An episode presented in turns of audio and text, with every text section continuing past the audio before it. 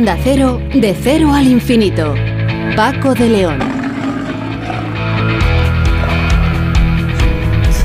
Señoras, señores, muy buenas eh, madrugadas y bienvenidos a esta cita que cada semana tenemos aquí en Onda Cero, en este programa diferente para gente curiosa en el que cada siete días hablamos de los asuntos que más nos interesan. Hoy empezaremos dedicando un espacio amplio a la tecnología de moda mm, de la que tanto se habla en esta época, la inteligencia artificial que parece invadirlo y cambiarlo todo una herramienta novedosa sin duda que tiene sus pros y sus contras. Bueno, pues de ello vamos a hablar con una verdadera experta, con Sara Degli Esposti, que es investigadora del CSIC y experta en ética e inteligencia artificial.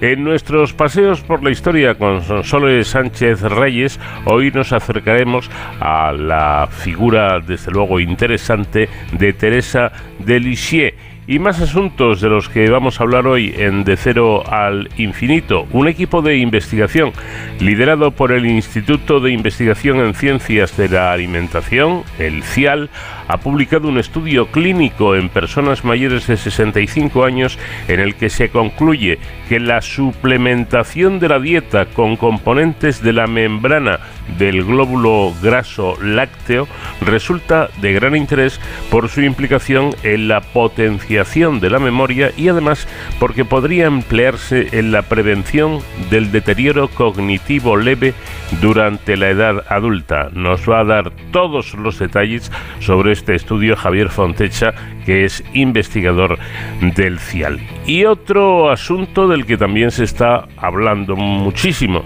en los últimos días. Bueno, no cabe duda de que a todos, eh, creo yo, nos gustaría trabajar menos, pero cobrando lo mismo. Bueno, pues todo parece indicar que pronto será así, porque la vicepresidenta del gobierno, Yolanda Díaz, está dispuesta a recortar el horario laboral hasta las 37 horas y media, con o sin acuerdo de la patronal, y ojo porque esto es importante. Mientras tanto, la población opina, bueno, tres de cada cuatro españoles apoyan esta medida. Lo hablaremos todo con Carlos Victoria, que es profesor de Economía de Comillas y CADE. Todo ello con el comandante Nacho García, que estará como siempre en la realización técnica y hoy disfrutaremos de este viaje por el conocimiento con el sonido y la música de una invitada muy especial. Ella es Patsy Clay.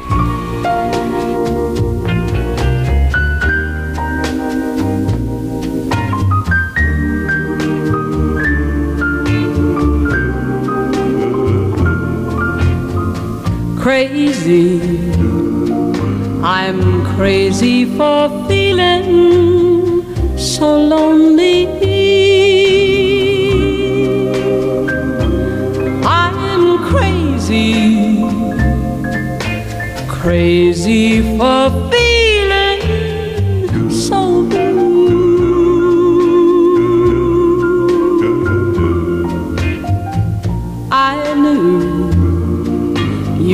love me as long as you wanted.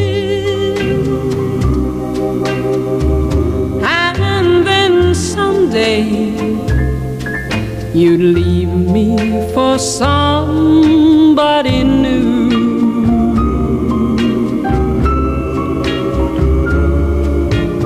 Worry, why do I?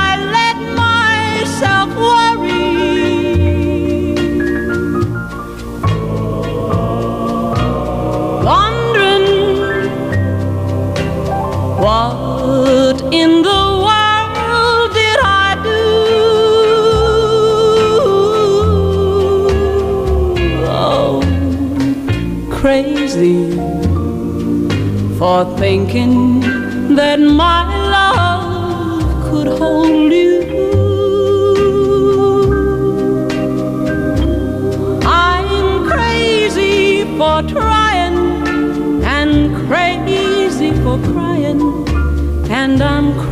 crazy for loving you.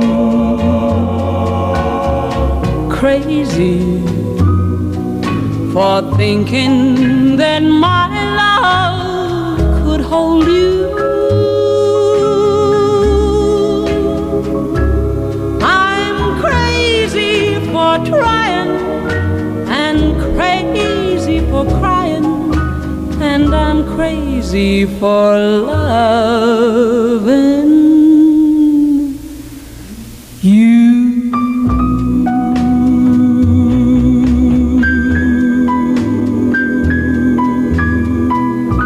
Vamos de cero al infinito en Onda Cero. Paco de León. El mundo de la inteligencia artificial que conocemos hoy se basa en una simple constatación, la importancia de los datos. El llamado Big Data es la materia eh, prima que alimenta los modelos de inteligencia artificial basados en aprendizaje automático y estos modelos inundan los dispositivos digitales que colonizan cada detalle de nuestras vidas, desde lo laboral a lo más íntimo y personal. Incluso se trata de un proceso eh, diario tan normalizado que rara vez nos paramos a pensar en las implicaciones que conlleva. Bueno, esto lo podemos leer, es además el punto de partida del ensayo que la investigadora experta en ética e inteligencia artificial del CSIC, Sara Degli Sposti, eh, publica en la colección que sabemos de, editado por CSIC Catarata. Teníamos eh, ganas de tratar el tema de la inteligencia artificial en profundidad con un experto o experta y en este caso creo que hemos eh, encontrado la invitada adecuada para hablar de ello. Este nuevo libro titulado La ética de la inteligencia artificial se centra en el impacto social y en los retos morales de la digitalización y de la economía basada precisamente en esos datos. Sara Davis, eh, ¿qué tal? Buenas noches. Hola, buenas noches Paco y muchas gracias por invitarme. Bueno, pues muchísimas gracias por atendernos para hablar de este tema que, bueno, pues ese, eh, tiene tantísima actualidad. La primera pregunta, Sara, es ¿por qué tiene tanta confianza eh, pues la sociedad, la gente en, esta, en este tipo de tecnologías, a pesar de que la mayoría desconocemos eh, su funcionamiento? porque, a ver, han hecho los que producen, los que diseñan estas tecnologías, han hecho un trabajo maravilloso en que todo esto entre en nuestras vidas y que ya no nos demos cuenta que no podemos prescindir de ellas, ¿no? Ya prácticamente no hay, hay muy poca gente que se opone a la digitalización eh, o intenta, ¿no? De alguna forma, no eh, vivir, por ejemplo, sin un teléfono inteligente y, ya sabemos todos, ¿no? Los que estamos todo el día en el WhatsApp, ¿no? Por temas de trabajo, por temas familiares, por cualquier tipo de ¿no? comunicación, sabemos lo difícil que es hoy en día vivir sin tecnologías digitales. Claro. Conocemos otra, otra eh, eh, cuestión que, que me planteo es, ¿conocemos a las personas o las entidades que están detrás de, su desarrollo e implantación? A ver, hay empresas, ¿no? Eh, que, por ejemplo, Alphabet, ¿no? Que conocemos por Google, eh, evidentemente es una empresa eh, con la que todos, ¿no? La mayoría de, de nosotros tiene tiene trato. el sistema Android que tenemos la mayoría en nuestros teléfonos móviles. Eh, el Gmail, por ejemplo, muchos de nosotros tienen correo y ahora, por ejemplo, en la universidad mm, también empresas contratan servicios eh, cloud de, Google para tener toda la información. Y estamos hablando de un gigante digital que eh, con unos servicios maravillosos y por eso es decir que la, cuando hablamos de gigantes digitales normalmente nos referimos a Alphabet, a Microsoft, a Apple, eh, a Amazon, es decir, empresas, estas son norteamericanas, que son las que tienen mayor penetración en nuestro mercado europeo, pero evidentemente también hay otros gigantes, por ejemplo, en eh, China.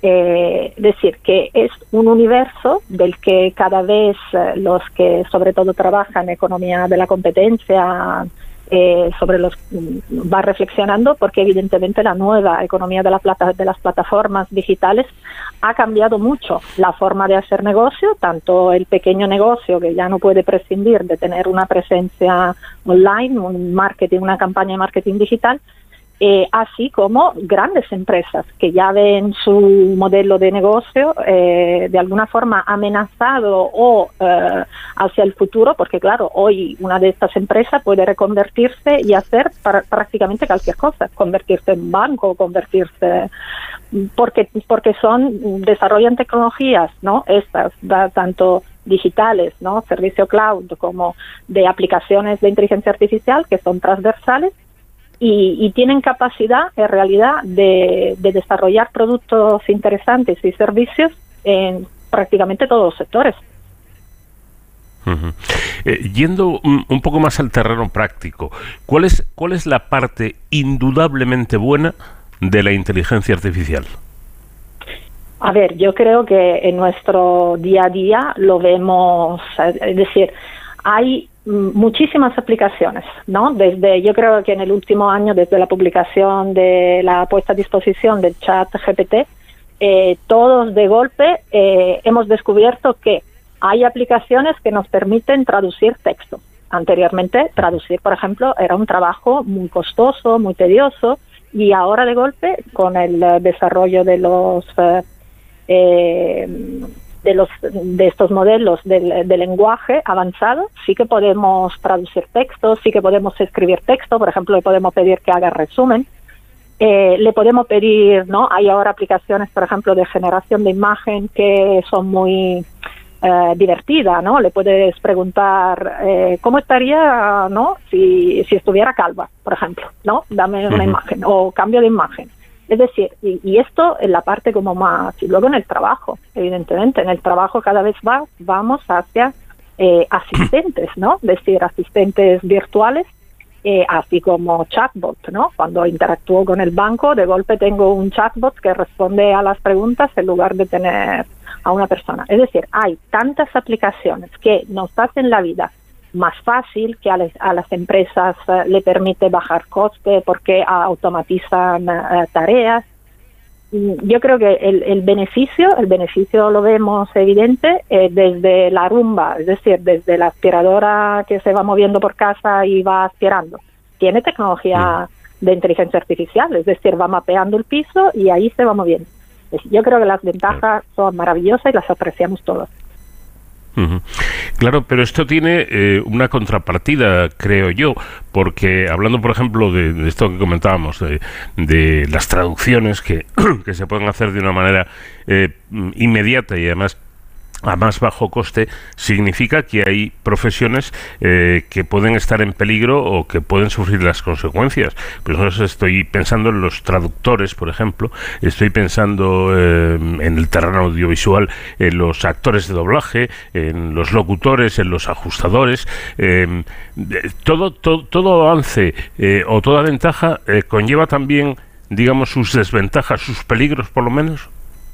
Sí, no, evidentemente todo lleva eh, impactos, ¿no? Todo, tiene un impacto y no debido a las consecuencias que va produciendo como transformación del trabajo. Es decir, eh, y, lo que normalmente mm, es, ya muy evidente el impacto que está teniendo la inteligencia artificial generativa en, el sector de la creatividad, por ejemplo, en la industria del cine, ¿no? Con el hecho de que con el deepfake ahora puedes eh, utilizar imágenes de actores y lo bonito es que hemos visto, por ejemplo, Harrison Ford de golpe eh, joven, ¿no? Poder actuar en su última película y luego también actuar de mayor, es decir, ese complemento, ¿no? Si utilizamos estos sistemas para complementar al ser humano, entonces evidentemente vamos hacia el, el, el bien común sin embargo, también, ¿cuál es la otra cara? Eh, los mismos programadores de software ahora se ven amenazados por estos sistemas, que es algo que normalmente no pensamos. Es decir, el lenguaje es todo tipo de lenguaje, también el lenguaje de programación. Entonces, la misma ventaja de que ahora estos sistemas te permitan convertir, por ejemplo, un, eh, un programa que tú tengas en un lenguaje en otro lenguaje, evidentemente es maravilloso, ¿no? Porque de golpe dice, ah, lo tengo, ¿no? Lo implemento, voy mucho más rápido, pero también plantea el problema que general de la sustitución, es decir, que utilicemos esta eh, tecnología para sustituir a, los expertos, a los humanos, ¿no? Te pasa también con el diagnóstico médico. En lugar de estar pagando a un médico que de golpe digo, mira, eh, voy analizando todos los diagnósticos que tenga en mi repositorio y automáticamente el chatbot te, te saque resultados.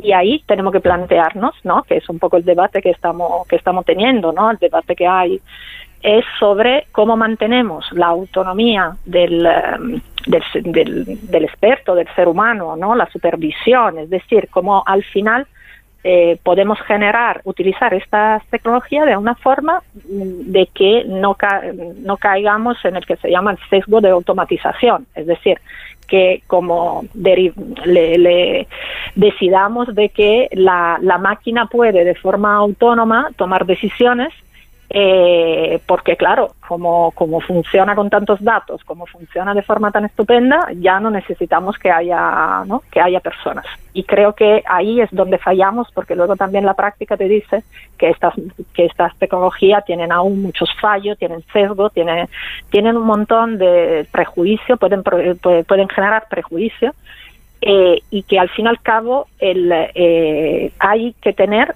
siempre un contacto y de hecho la ley, la ley lo impone, tanto el Reglamento General de Protección de Datos impone que siempre haya una, al final de la cadena de decisión, siempre haya una persona supervisando y tomando la decisión final. Eh, después hablaremos de la normativa y de las leyes que se están creando al respecto, pero eh, a un caso concreto, usted mencionaba la, la inteligencia artificial generativa, cualquier sistema de IA cuya función principal sea crear contenidos que permite, entre otras aplicaciones, crear los famosos deepfake, es decir, vídeos o audios falsos manipulados digitalmente producidos mediante aprendizaje automático con redes neuronales eh, eh, profundas, digamos. La utilización puede llevarnos a contenidos más o menos ingeniosos, divertidos a veces, eh, incluso a, promover causas humanitarias. Voy a ponerles un ejemplo. La tecnología de doblaje desarrollada por la empresa IA Sintesia ha permitido que el famosísimo futbolista David Beckham puede hablar nueve idiomas eh, para realizar una campaña de concienciación contra la malaria, eh, que esto está muy bien, evidentemente, pero el potencial uso malévolo de esta tecnología es enorme. Sara, yo no sé em, eh, si es tan, tan enorme como para preocuparnos, si se puede actuar para frenar esto. Sí, sí, a ver, la, eso, eso es algo que en el, eh, más el mundo, en el mundo de la seguridad y la defensa nacional eh, se lleva trabajando desde hace ya varios años porque evidentemente son tecnologías muy jugosas a la hora de lanzar una campaña de desinformación.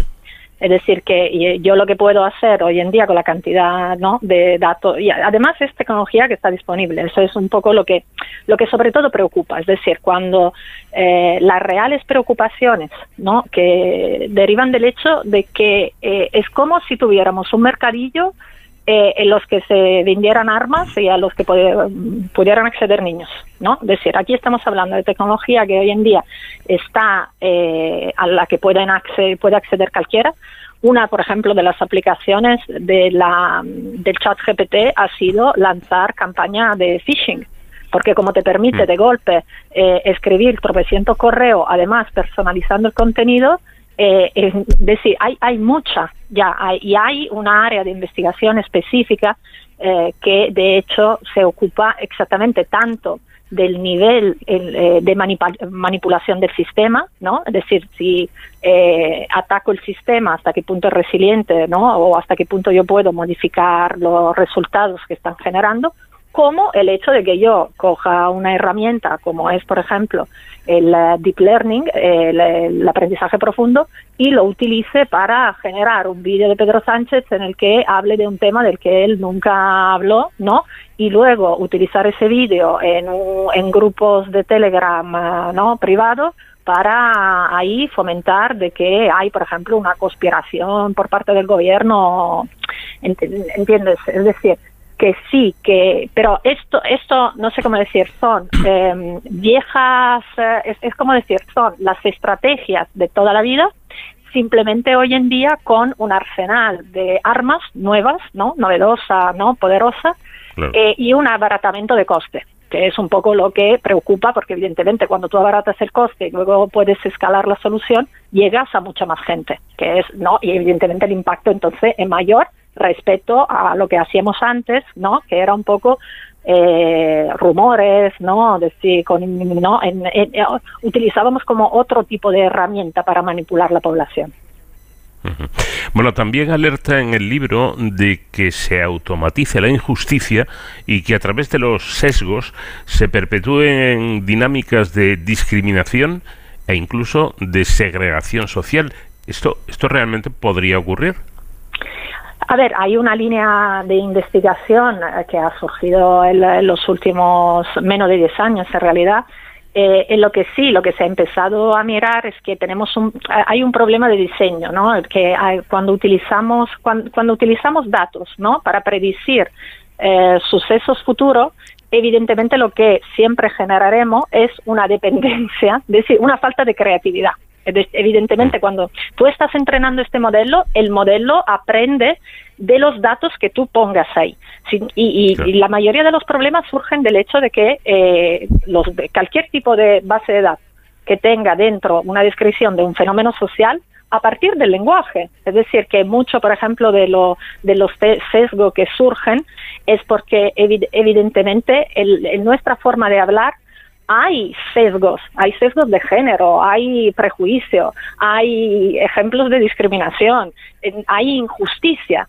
Y entonces, evidentemente, si, es decir, no es que estemos entrenando estos modelos con unos datos ideales de un mundo ideal en los que todo el mundo se porta fenomenal, ¿no? Y entonces, evidentemente, luego el modelo se porta fenomenal sino que lo que vemos en la realidad es que todas las veces que entrenamos estos modelos con datos, por ejemplo, de eh, foros de discusión online, de redes sociales, luego en la prensa lo que sale el titular es que evidentemente que el chatbot se ha convertido en un eh, eh, en un creyente de la teoría de la conspiración que hace no que perpetúa discurso de odio no y, y, eso no es lo que queremos no lo, que queremos es progresar pero por otro lado crece la, intranquilidad por las consecuencias de los entornos eh, digitales sobre la capacidad de aprender, de expresarse e incluso de relacionarse eh, con, las nuevas generaciones. Eh,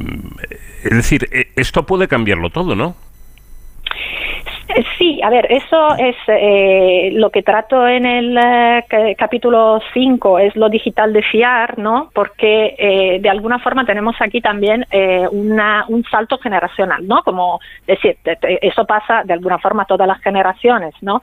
Tienen, la nueva generación se enfrenta a unas tecnologías que las anterior no conocía, ¿no? Eh, y ahora aquí la gran pregunta del nivel de pervasividad de estos dispositivos y aplicaciones en nuestra vida y sobre todo en la vida de los más pequeños, eh, eh, estamos empezando a investigar qué es lo que está pasando, porque hay temas, ¿no? Que de los que aún desconocemos las consecuencias a largo plazo. Es decir, sabemos que todas las generaciones tienen como una capacidad, evidentemente, de sortear la nueva tecnología que aparezca, como nos ha pasado a nosotros mismos, ¿no? Anteriormente, que nuestros padres no entendían, ¿no? Lo que hacíamos y, sin embargo, nosotros lo controlábamos. Aquí las preguntas, de alguna forma, son también si hace falta, eh, es decir, eh, momentos de desconexión o eh, atrasar el uso de, tecnología simplemente porque en realidad como seres humanos seguimos siendo los mismos monos de siempre. Y entonces, por ejemplo, hay áreas ya más de investigación en neurobiología, por ejemplo, sobre el tema del desarrollo. Es decir, es muy importante que los niños pequeños se muevan, eso es fundamental para el desarrollo del cerebro, y evidentemente si yo engancho el niño delante de una pantalla, eh, vemos que, eh, es decir, hay también como un crecimiento de determinadas eh, enfermedades, ¿no? Por ejemplo, ahora se habla mucho de síndrome de atención, que es muy común, ¿no? Y ahí es como que estamos también como dando un, decir que hemos vivido la gran emoción de, ah, lo digital es todo maravilloso, y ahora estamos empezando como a dar unos pasitos diciendo, espera, depende, es decir, que puede ser, ¿no? Lo mismo nos está pasando en términos eh, educativos, ¿no? De aprendizaje. Eh, Sí, yo, creo, si, si me permite, Sara, que eh, hay un, un, ejemplo muy, muy gráfico y es que los niños de, no sé, de mi generación, por ejemplo, jugábamos en la calle. Ahora juegan pegados a la pantalla de, un ordenador o de una tablet. Ah, hombre, está muy bien, ¿no? Pero, pero quiero decir que el exceso siempre es peligroso.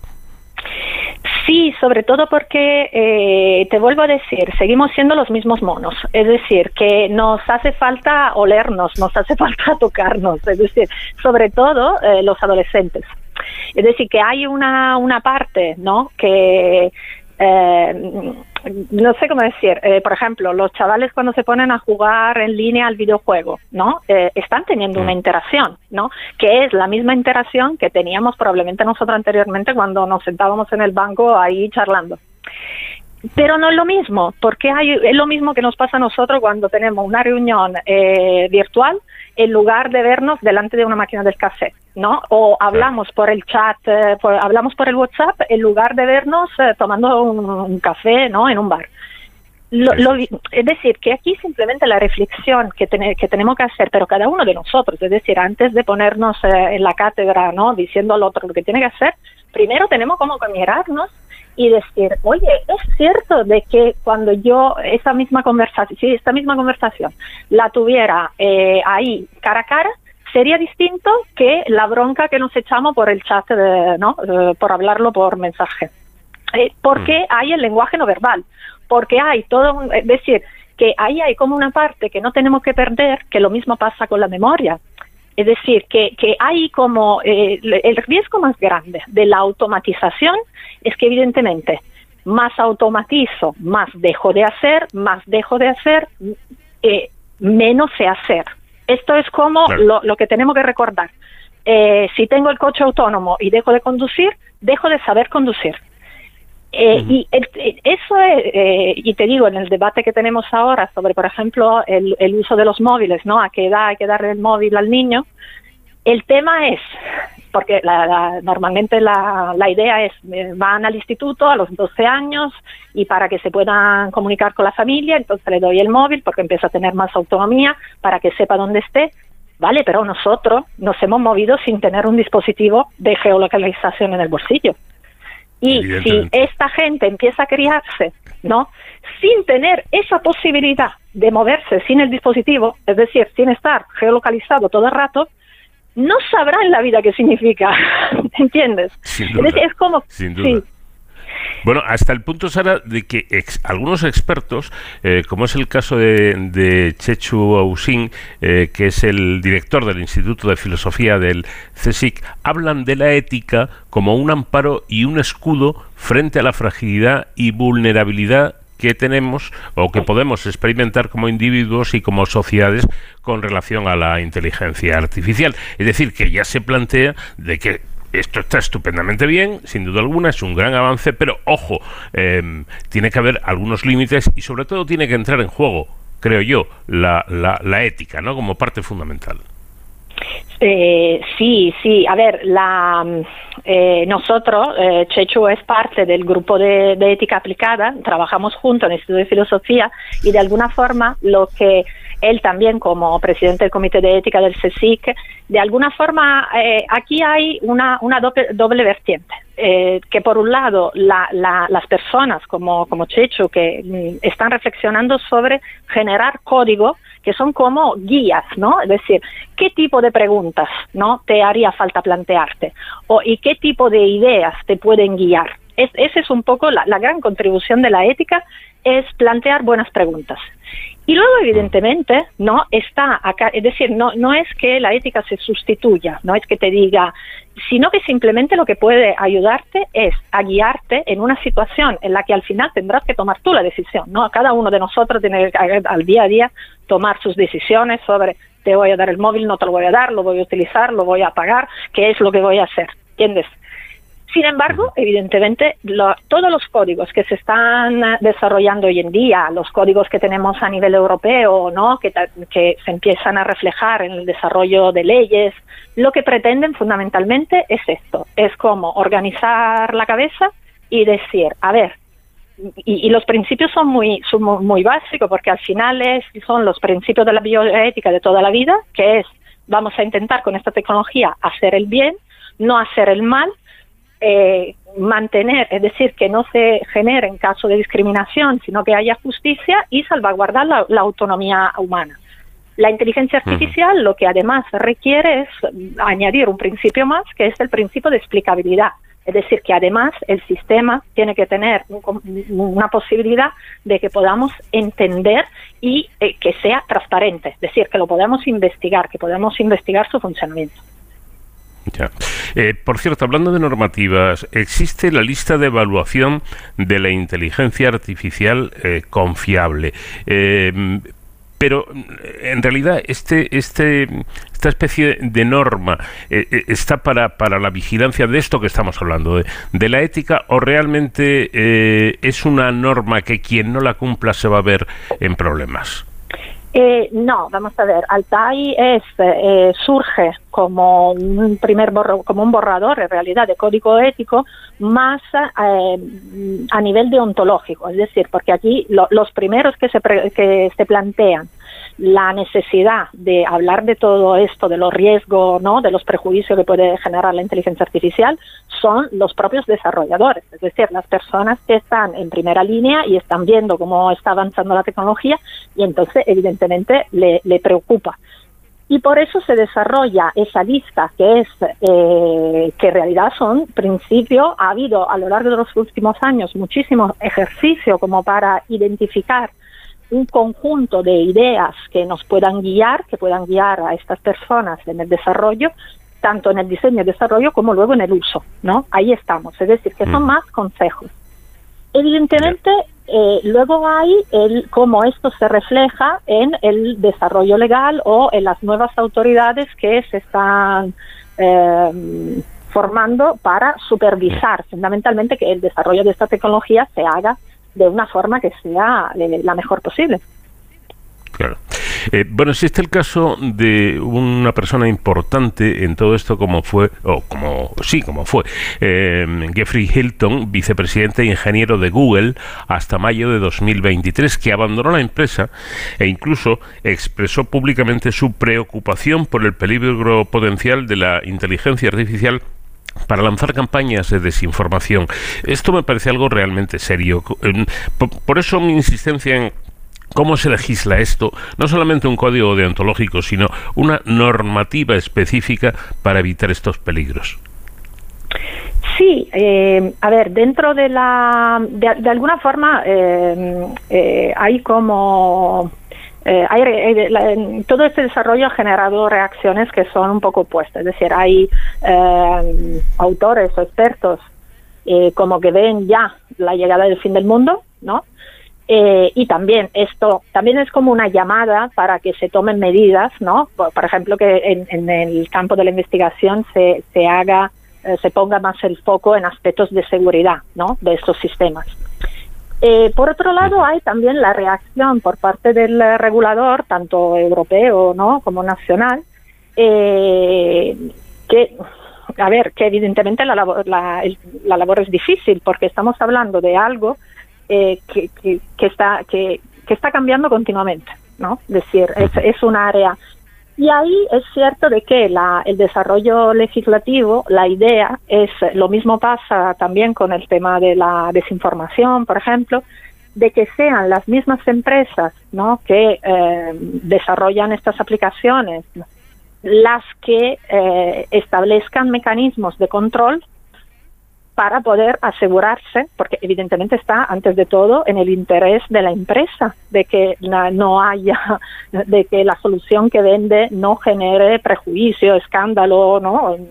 Eso, eso lo tenemos como muy claro, porque evidentemente esta es un área en la que eh, por eso la legislación, por ejemplo, eh, la acta de inteligencia la nueva ley de inteligencia artificial a nivel europeo que se está terminando de, eh, de acordar, lo que fundamentalmente identifica son niveles de riesgo y, que lo, y, lo que impone es que las empresas involucradas en el desarrollo de estas soluciones tomen medidas dependiendo del nivel de riesgo. Luego también hay un subconjunto de eh, soluciones o de alguna forma de, eh, aplicaciones que se consideran que hay que prohibirlas, ¿no? Por ejemplo, no se puede desarrollar inteligencia artificial que sirva para manipular de forma subliminal a las personas. Eh, o, por ejemplo, no podemos eh, monitorizar de forma masiva con, con, cámaras a la población. Es decir, hay, hay como algunos límites que sigue la Comisión Europea ya está imponiendo, eh, pero la, la, realidad es que esta es una lucha que decir que el, el, verdadero el verdadero avance está en la interacción entre empresas investigadores, es decir, el sector científico, eh, y evidentemente contribución por parte de la sociedad en términos de qué es lo que queremos. Porque hay también, ahí es donde de alguna forma la, las humanidades, no, las ciencias sociales intervienen más eh, porque hay, hay un, un, punto que es qué tipo de valores, ¿no? En qué creemos. Porque hay también un punto en el que podemos decir, esta tecnología no la queremos. Claro. Eh, el tema es tan apasionante y mi curiosidad es tal ante todo esto que tenemos ya encima de la inteligencia artificial que confieso que podría estar hablando con nuestra invitada una hora más y seguir haciéndole muchísimas preguntas que se me quedan a, en el tintero, pero el tiempo lógicamente es limitado. Una última cuestión y con esta termino. Eh, ¿Usted cómo se imagina el, el futuro? ¿Llegará un momento en el que la máquina llegue a superar al humano o esto es una tontería? A ver, eso evidentemente no, depende del test de Turing que planteemos. Es decir, en términos de autoengaño ya lo pasamos este test. Es decir, y además eh, cuando interactuamos con estos chatbots, eh, nos encanta que nos engañe la máquina. Es decir, nos encantan las películas de ciencia ficción y nos encanta de alguna forma ese eh, espejismo, ¿no? De, de empatizar con la máquina. Sin embargo, ahí es más nuestra voluntad, ¿no? Nuestra voluntad de siempre de antropomorfizar un poco todo lo que tengamos alrededor, que sean animales, que sean objetos. Y ahí es cierto de que tenemos un poquito como que relativizar y decir, mira, hay una distinción entre lo que son la, la imaginación, lo que es la imaginación, y lo que son las máquinas. Porque, por ejemplo, hay estudios que te demuestran que mm, hay muchos temas en los que yo no quiero tener una máquina que me engaña eh, diciendo que es una persona y no lo es. Prefiero tener una máquina que me diga, oye, soy una máquina, soy un chatbot y lo que puede, y estas son mis limitaciones y mis ventajas y esto es lo que te voy a decir. Y creo que vamos más bien por ese camino. Bueno, pues eh, interesantísima toda esta charla que hemos mantenido con Sara Degli Sposti, que mm, es eh, investigadora del CSIC, experta en ética e inteligencia artificial y autora de este eh, nuevo libro mm, de, la, de la colección que sabemos de La ética de la inteligencia artificial. Sara, ha sido un placer charlar con, con usted y le doy la enhorabuena por el trabajo que realizan ustedes. Muchísimas gracias. Buenas noches.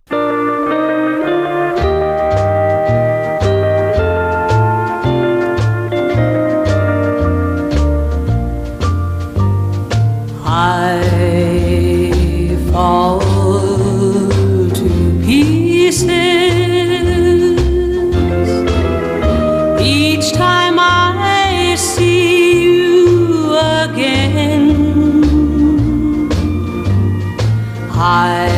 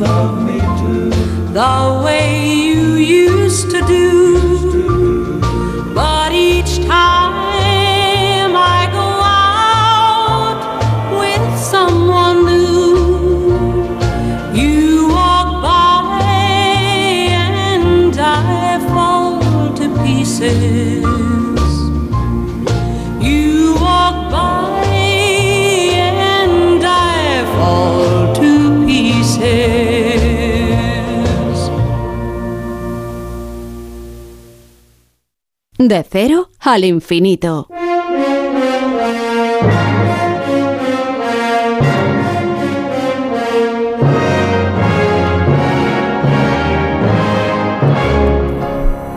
Hoy en nuestros paseos por la historia con Sonsoles Sánchez Reyes comenzaremos haciéndonos varias preguntas. ¿Qué habrá tenido de especial una joven que vivió solo 24 años para que el Papa Pío X la considerase con esa corta vida, la santa más grande de los tiempos modernos. Para que, habiendo pasado nueve de sus pocos años de existencia recluida en un convento de clausura, fuera proclamada patrona de las misiones en 1927 por Pío XI y no habiendo pisado jamás una universidad, para que el Papa Juan Pablo II la declarase 1990, en 1997 doctora de la Iglesia Universal? Bueno, preguntas interesantes que nos va a contestar nuestra colaboradora. Sonsoles, ¿qué tal? Buenas noches. Muy buenas noches, Paco. ¿Y, y cuáles son las respuestas a, a estas preguntas? Mucho que estas paradojas impacten y lleven a preguntarse qué hace irrepetible la figura de Teresa de Lisieux, de Santa Teresita del Niño Jesús, existe una que resulta aún más increíble si cabe, por estar envuelta en ternura y ser muy indicativa de la personalidad de la joven Teresa. Fue una gran admiradora de Juana de Arco, aún no canonizada cuando Teresa vivía. Poco podía sospechar esta, que les estaba reservado a ambas ser copatronas secundarias de Francia. La principal es Nuestra Señora. Juana de Arco sería elevada a los altares en 1920 y Teresa de Lisieux en 1925. Casi 500 años de diferencia entre sus vidas y solo en cinco años juntas compartiendo la gloria, un pensamiento que le habría causado vértigo. Teresa nació en la localidad francesa de Alençon el 2 de enero de 1873. Recientemente se han conmemorado con un jubileo el 150 aniversario de su nacimiento y el centenario de su beatificación. Sus padres fueron Louis Martin y Célie Reguin, el primer matrimonio en ser proclamado santo en la misma fecha. Y de los nueve hijos que tuvieron, sobrevivieron cinco hijas, siendo Teresa la menor. Todas serían religiosas, cuatro en el Carmelo de Lisieux.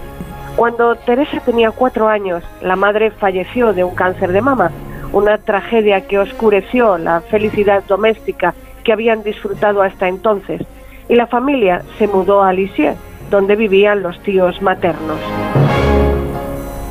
Tras conseguir autorización de su padre para ingresar en el Carmelo descalzo, Teresa peregrinó a Roma donde en una audiencia con el Papa León XIII le pidió permiso para confesar a pesar de su juventud.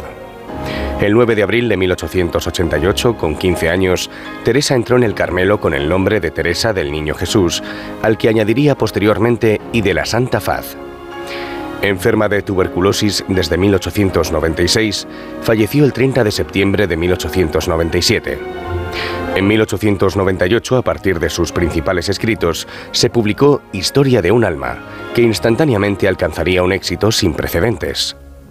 Ya desde niña, Teresa Martín sentía predilección por Juana de Arco, como pone de manifiesto en un pasaje del manuscrito donde Teresa recuenta su vida cuando aún no tenía 10 años. Al leer las historias de las acciones patrióticas de las heroínas francesas y en particular de la venerable Juana de Arco, tuve un gran deseo de imitarlas. Me pareció sentir en mí el mismo ardor con el que estaban animadas, la misma inspiración celestial. Pensé que habían nacido para la gloria y buscando la manera de alcanzarla, Dios me inspiró los sentimientos que acabo de describir. También me hizo comprender que mi gloria no aparecería a los ojos mortales, que consistiría en convertirme en una gran santa. El 27 de abril de 1897, Teresa escribió al seminarista Maurice Meyer. Cuando empezaba a conocer la historia de Francia, me deleitaba el relato de las hazañas de Juana de Arco. Sentí en mi corazón el deseo y el coraje de imitarla. Parecía que el Señor también me destinaba a grandes cosas. No me equivoqué. Pero en lugar de voces del cielo invitándome al combate, escuché en el fondo de mi alma una voz más suave y fuerte, la de la esposa de las vírgenes, que me llamaba a otras hazañas, a conquistas más gloriosas. Y en la soledad del Carmelo, entendí que mi misión no era coronar a un rey mortal, sino hacer amar al Rey del cielo, someterle el reino de los corazones. En los Carmelos reformados, una tradición secular que se remonta a sus orígenes son las llamadas recreaciones piadosas, representaciones de breves piezas teatrales en festividades u ocasiones solemnes. Teresa de Lisieux escribió dos, dedicadas a la historia de Juana de Arco, en las que la propia Teresa interpretaba a la protagonista. Se inspiran en la ópera popular en el siglo XIX. Los diálogos se intercalan con poesía cantada, con melodías conocidas de la época. La primera de las obritas, La misión de Juana de Arco o La pastora de Don Remy, escuchando sus voces, se representó el 21 de enero de 1894, festividad de Santa Inés, primera onomástica de la Madre Inés de Jesús, Paulina, la hermana de Teresa, como priora del convento. Aparecían seis personajes, Juana de Arco, su hermana Catalina, su amiga Germaine y los tres santos que le hablan, el arcángel San Miguel, Santa Catalina y Santa Margarita. Teresa establece un paralelismo entre su situación y la de Juana. Solo por ti, oh Dios mío, dejaré a mi padre, todos mis queridos parientes y mi hermoso campanario. Te doy mi alegría y mis 18 primaveras. Además, incide en el contexto actual de una Francia descreída, a la que el ejemplo de Juana de Arco hace volver al camino de la fe. Juana de Arco, escucha nuestros deseos. Por segunda vez, salva a Francia. Los episodios terminan con Juana marchando de su tierra a ejecutar su misión.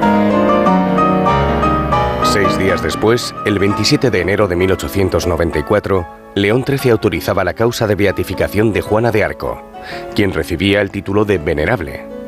A partir de ese momento está permitido honrarla y rezarle. Henri Vallon, republicano moderado y católico, presentó un proyecto de ley para que la fiesta de Juana de Arco, el 8 de mayo, se convirtiera en fiesta nacional. El 8 de mayo de 1894, Teresa escribió un poema, un cántico para la canonización de Juana de Arco. Un año después, en idéntica festividad de Santa Inés, el 21 de enero de 1895, se representa en el convento la segunda pieza teatral de la pluma de Teresa, Juana de Arco cumpliendo su misión, o Las Victorias, el cautiverio, el martirio y triunfos en el cielo de la venerable Juana de Francia. Mucho más larga y ambiciosa que la primera, los personajes casi se triplican en el número. Teresa hizo su disfraz de Juana de Arco con papel de aluminio y su espada con cartón. El enfoque abarca la historia de la Pucelle, desde sus gestas militares hasta su muerte en la hoguera, escena que desencadenó un pequeño conato de incendio en el convento que pudo ser controlado, concluyendo así con la apoteosis de Juana en el cielo. Entonces se vaticina, pronto nos veremos en el altar, Juana, la nueva patrona de Francia. Ella exclama, Todavía estoy solo en la primavera de mi vida. ¿Qué recompensa puedo esperar después de tan corto paso por la tierra? Aunque estas palabras las escribió Teresa para que las pronunciase Juana por su boca, el devenir de los acontecimientos históricos podría haberlas reservado para la propia Teresa, siendo verdad en ambos casos. Otra de las hermanas de Teresa, Celina, la última en entrar en el Carmelo de Lisieux a la muerte de su padre en 1894, llevó allí consigo una cámara y tomó las fotos de Teresa como Juana de Arco que se conservan en el calabozo, con Santa Margarita y con su estandarte. Juana de Arco es central para Teresa como demuestra este pasaje del manuscrito B de septiembre de 1896. Como Juana de Arco, mi querida hermana, quisiera en la pira susurrar tu nombre, oh Jesús. Teresa escribió su último poema sobre la doncella de Orleans en mayo de 1897. A Juana de Arco. A principios de julio de 1897, ya demasiado enferma redactando su última obra, Manuscrito C, dejó estas palabras a Paulina. Releí la segunda pieza de Juana de Arco que redacté. Verás allí mis sentimientos ante la muerte. Todos están expresados. Estas composiciones le permitieron ganar seguridad en su talento literario, pues justo después de su segunda Juana de Arco, acogida con gran éxito por sus compañeras carmelitas, Teresa empezó su autobiografía conocida como Manuscrito A. María de la Trinidad, su novicia más querida, evocaría en una carta a la Madre Inés en 1931 el 21 de enero de 1895, la segunda parte de su composición Juana de Arco, que había interpretado con el noviciado, había despertado la admiración de la comunidad. Era un entusiasmo general. La vi al día siguiente y ella me confió que durante el silencio de la tarde, sintiéndose en su círculo como en la cima de la gloria, había recibido una luz inefable sobre la vanidad de todo lo que hay aquí abajo el día después de la canonización de Teresa, en 1925, el Papa Pío XI, hablando a peregrinos franceses, la llamó una nueva Juana de Arco. No es de extrañar, pues, que ambas se encuentren hoy en la práctica totalidad de las catedrales y basílicas de Francia. Para apreciar sus similitudes, no es necesario que ninguna vista un disfraz. En nuestros paseos por la historia con Sonsoles Sánchez Reyes, que hoy nos ha acercado la figura interesante de Teresa de Lisieux. Gracias, Sonsoles, y te esperamos la próxima semana. Muchas gracias a ti, Paco. Un abrazo y hasta la próxima semana. De cero al infinito.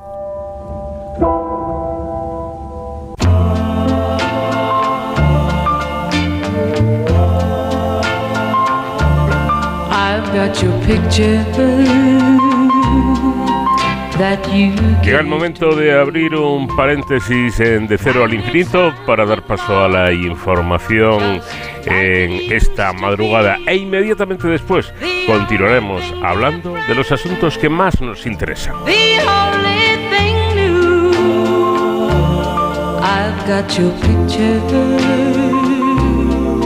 She's got you. I've got the records that we used to share, and they still sound the same as when you were here.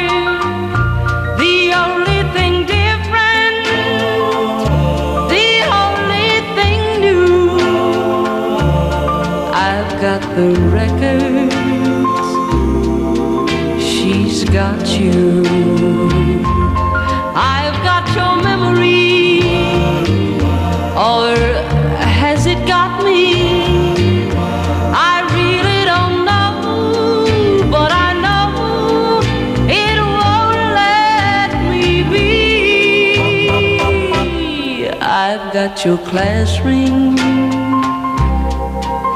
that proved you care.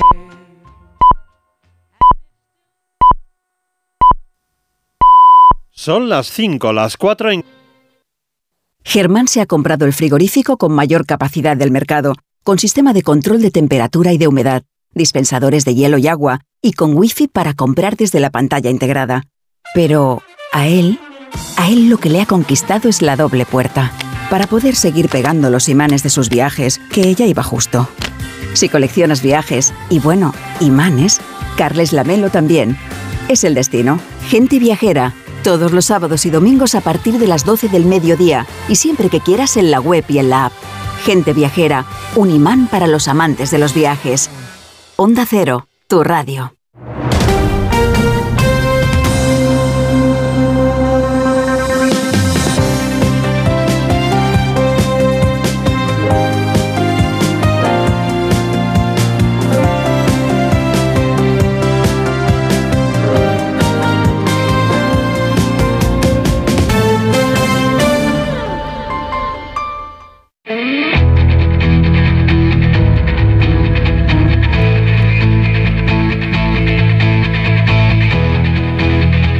Onda Cero, de cero al infinito. Paco de León. Comenzamos ya nuestra segunda hora de programa en este espacio diferente para gente curiosa que es de cero al infinito, un tiempo de radio en el que saben que cada semana hablamos de los asuntos que más nos interesan. Por cierto, que aparte de poder escuchar el programa cada semana en directo, lo pueden hacer cuando quieran, en el momento que ustedes decidan, a través de nuestro podcast. Simplemente tienen que entrar en www.ondacero.es, buscar programas y en programas buscar este de cero al infinito y como digo ahí encontrarán el espacio completo cada semana para poder escucharlo en el momento y a la hora que a usted mejor le venga o que le apetezca. Bueno, vamos a continuar con dos asuntos que vamos a tratar en esta segunda hora y creo que es de gran son de gran interés. Por un lado, un equipo de investigación de investigación liderado por el Instituto de Investigación en Ciencias de la Alimentación, CIAL ha publicado un estudio clínico en personas mayores de 65 años en el que se concluye que la suplementación de la dieta con componentes de la membrana del glóbulo graso lácteo resulta de gran interés por su implicación en la potenciación de la memoria y que además podría emplearse en la prevención del deterioro cognitivo leve durante la edad adulta. Además, eh, bueno, se tomaría este, este, este medicamento, medicamento, no, esta sustancia eh, a modo de tratamiento de una manera muy sencilla, como una simple bebida. Nos va a dar todos los detalles sobre este interesante estudio Javier Fontecha, que es investigador del CIAL. Y también nos haremos eco de otra de las noticias que ocupa eh, espacio y tiempo en los informativos de todos los medios de comunicación, porque no cabe duda eh, que a todos nos gustaría trabajar menos cobrando lo mismo. Eh, bueno, pues esto parece indicar, todo parece indicar que pronto será así, será una realidad. La vicepresidenta del gobierno, Yolanda Díaz, está dispuesta a recortar el horario laboral hasta las 37 horas y media semanales con o sin el acuerdo de la patronal. Por otra parte, la ciudadanía está muy, muy de acuerdo con esta medida porque eh, dos de cada tres españoles apoyan esta iniciativa. Lo vamos a comentar todo, lo vamos a hablar con Carlos Victoria, que es profesor de Economía de Comillas y CADE. Y seguiremos, por supuesto, disfrutando del sonido de la música de nuestra invitada musical esta semana, la gran Patsy Klein.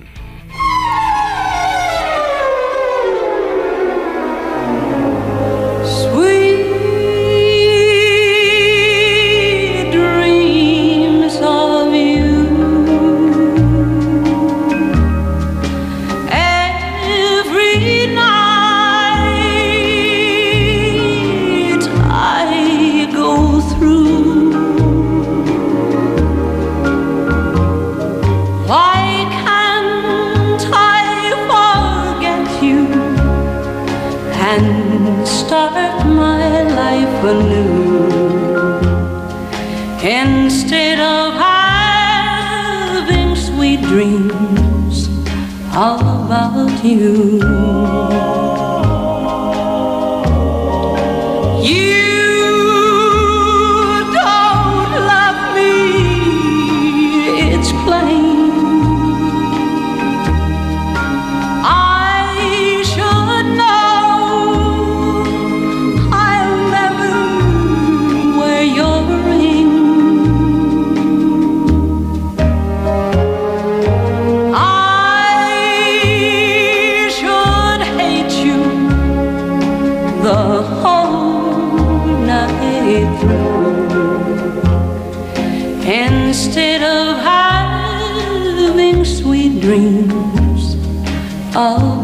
you.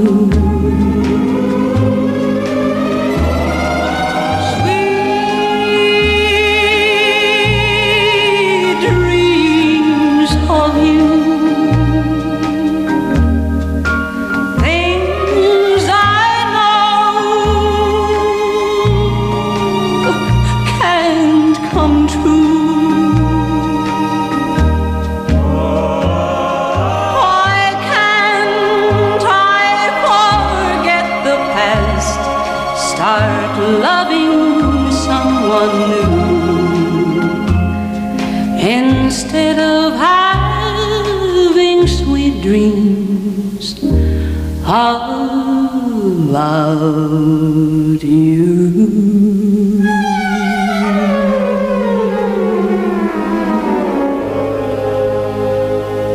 Vamos de cero al infinito en Onda Cero. Paco de León. Un equipo de investigación liderado por el Instituto de Investigación en Ciencias de la Alimentación, CIAL, ha publicado un estudio clínico en personas mayores de 65 años en el que se concluye que la suplementación de la dieta con componentes de la membrana del glóbulo graso lácteo resulta de gran interés eh, por su implicación en la potenciación de la memoria y podría emplearse en la prevención del deterioro cognitivo leve durante la edad adulta.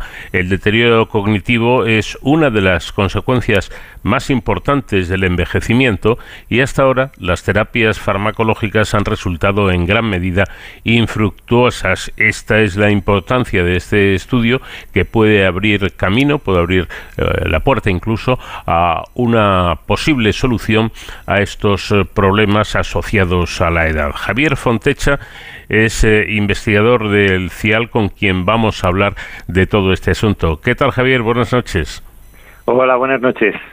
Gracias por llamar. Bueno, vamos a ver, los déficits cognitivos en el hipocampo del cerebro están vinculados con bajos niveles de fosfolípidos relacionados con el mantenimiento de la, de la actividad cognitiva, con la memoria y el aprendizaje. Y lo que ustedes han descubierto, si no me equivoco, es que durante el envejecimiento se produce una reducción del contenido en fosfolípidos que se vincula a este deterioro cognitivo, ¿no es así? Así es. Eh, bueno, eh, sabemos que el cerebro en sí pues está formado mayoritariamente de lípidos, prácticamente dos terceras partes del cerebro son lípidos, es como nosotros llamamos grasas en investigación. Y muchos de estos lípidos son fundamentales para el, la transmisión de señales y, la, y que pueda transmitirse información entre las distintas neuronas del cerebro. Entre estos componentes mayoritariamente se encuentran fosfolípidos, pero también ácidos grasos de cadena larga, omega 3, que son fundamentales para todas estas eh, acciones entre, entre las distintas neuronas. Y efectivamente, ya hace años se comprobó que durante el envejecimiento algunos de estos componentes disminuyen en su concentración. Entonces, la idea de este estudio fundamentalmente era determinar si incorporar en la dieta una concentración en un suplemento de estos fosfolípidos que se encuentran en la membrana del glóbulo graso de la leche podría de alguna manera mejorar ese deterioro cognitivo que va ocurriendo con el envejecimiento. Hablamos de deterioro cognitivo leve.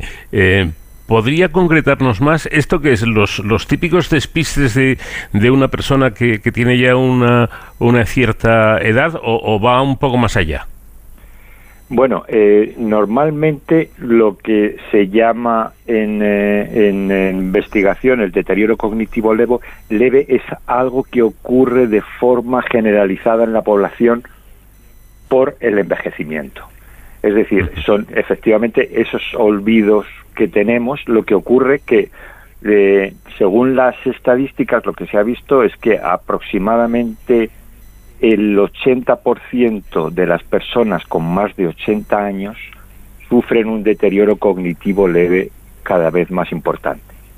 Y como digamos que las expectativas de vida de la población son cada vez mayores, pues lógicamente esto es algo que nos va a afectar sobremanera a toda la población pero sí, puede pasar de este deterioro cognitivo leve a ya casos patológicos como podría ser pues una demencia o un proceso de Alzheimer o demás. Pero esto, digamos, es algo generalizado. Nuestra idea, por tanto, sería poder retrasar aún más esta aparición de este deterioro cognitivo leve. Claro, de, ahí la importancia, porque ese despiste, eh, en principio, de que, no sé, se nos olvida el día que nos casamos, cuando tenemos ya una cierta edad, bueno, pues no vamos allá, pero a lo mejor eso sí no se trata, eh, resulta que termina en que un día no sabemos cuál es la dirección en la que vivimos, y eso ya es más grave, ¿no? Sí, bueno, eh, y sobre todo la preocupación que genera en la persona, ¿no? el hecho de eh, el, eh, lo típico que llegamos de una habitación a otra buscando algo y ya no me acuerdo qué es lo que era, ¿no?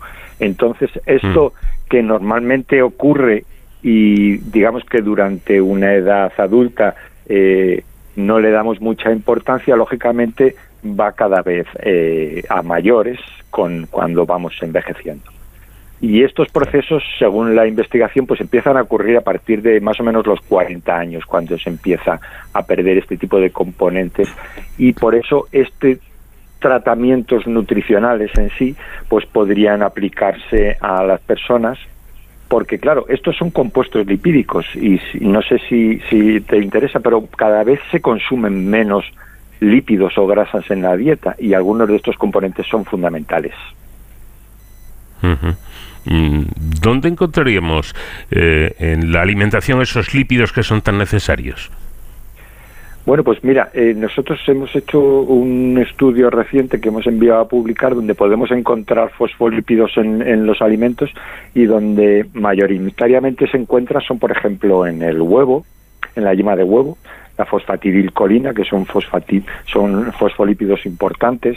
Podemos también encontrarlos en frutos secos, en, productos de marisco.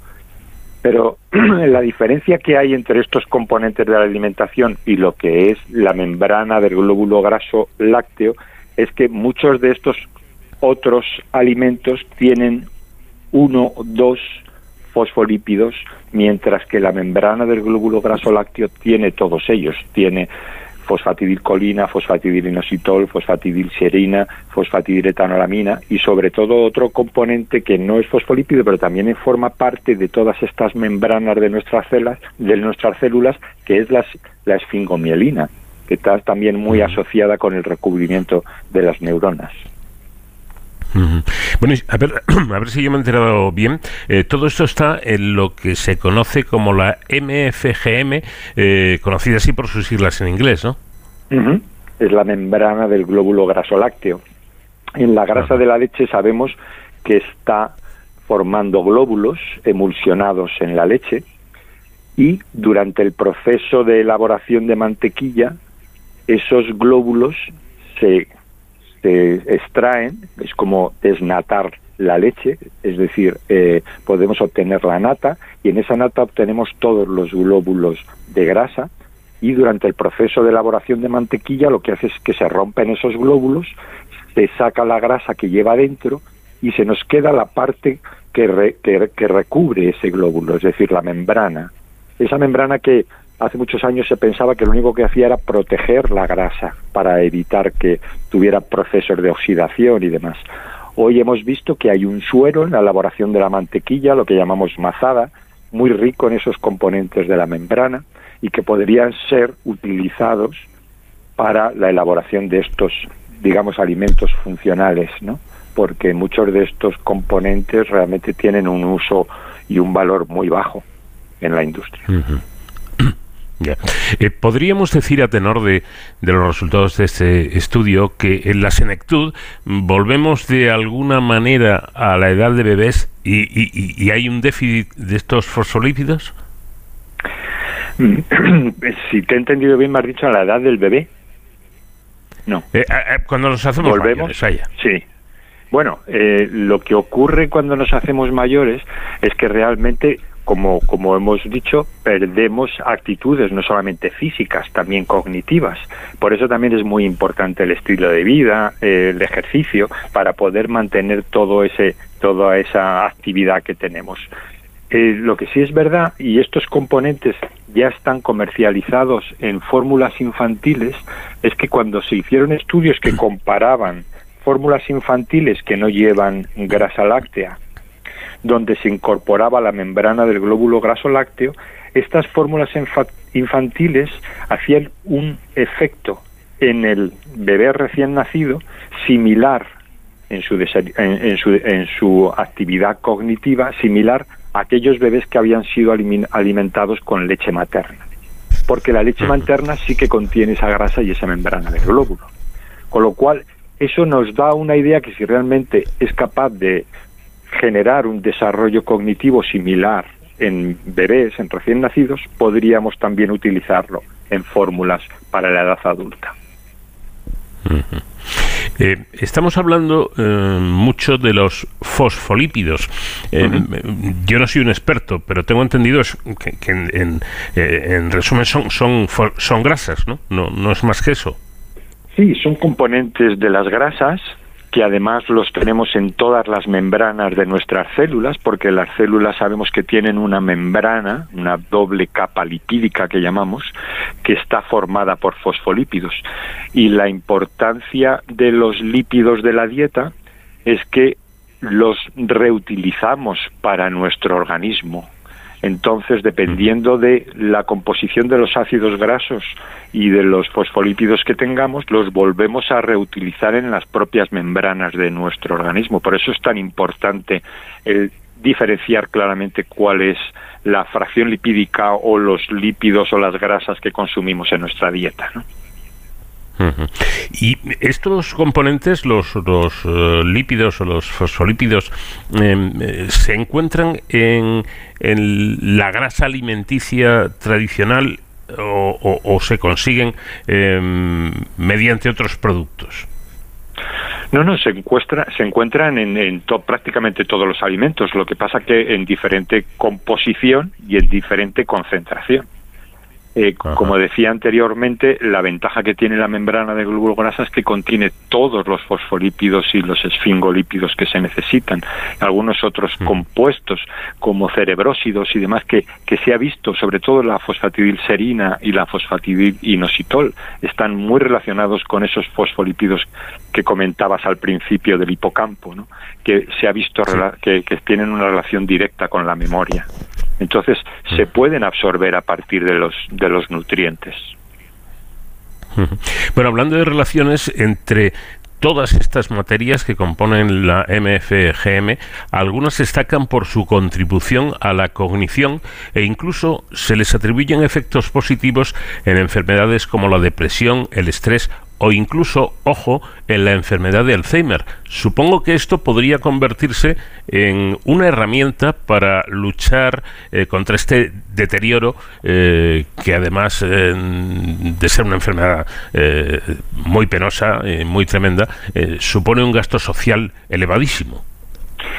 Bueno, yo no me atrevería a, decir tanto como Alzheimer. Alzheimer es una enfermedad muy complicada para la que todavía no, no se han descubierto curas y además estos componentes de la dieta, digamos que van más encaminados a la prevención de las primeras etapas en cuanto al, deterioro cognitivo, es decir, a, primeras etapas en cuanto, bueno, que vemos que hacemos las cosas un poquito más lentas, que se nos olvida alguna cosa, pero cuando entramos en palabras como demencia o Alzheimer, ya tienen unos unas patologías que son muy complejas y una vez que se ha empezado a desarrollar la enfermedad eh, ya no, no, no se han encontrado todavía las bases para poder eh, prevenirlas ni sobre todo eh, ver cómo se pueden curar, ¿no? O sea, eso es muy complejo. Nosotros vamos hacia una línea de trabajo, digamos, de permitir que, bueno,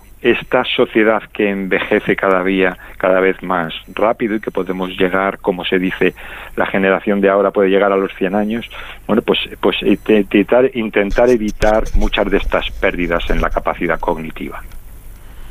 Efectivamente, porque no solo se trata de llegar más a una edad más avanzada, sino eh, lo importante es llegar a unas buenas condiciones o aceptables, por lo menos.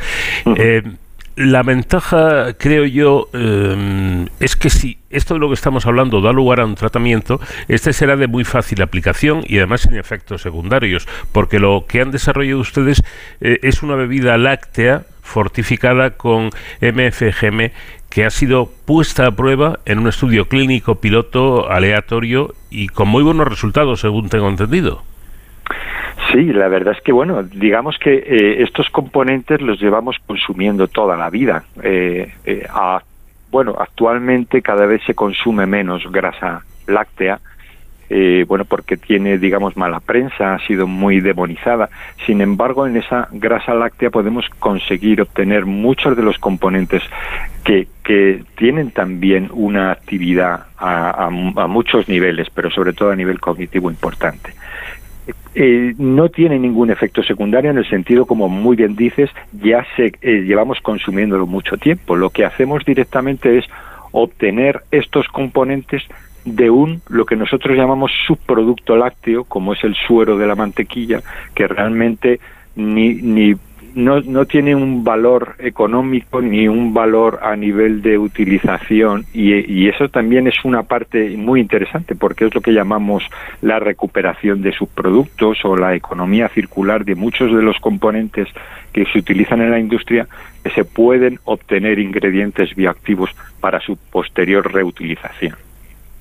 Eh, eh, por ejemplo, mm, y entramos en el terreno práctico, eh, yo creo que ahora la gran mayoría de, personas toman o tomamos la leche semidesnatada o incluso desnatada.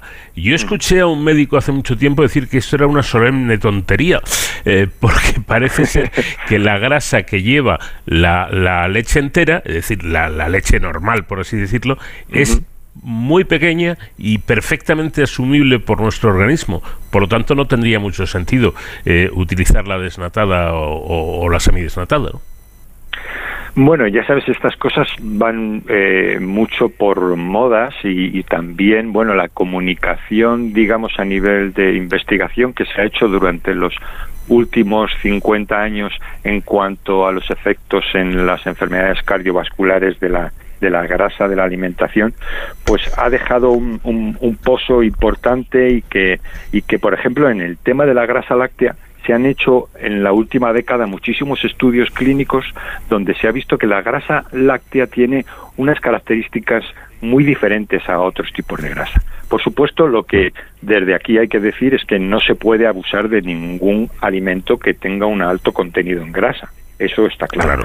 Pero el consumo moderado normal de leche entera se ha determinado en muchos estudios clínicos que tiene los mismos efectos a nivel cardiovascular que pudiera tener la desnatada.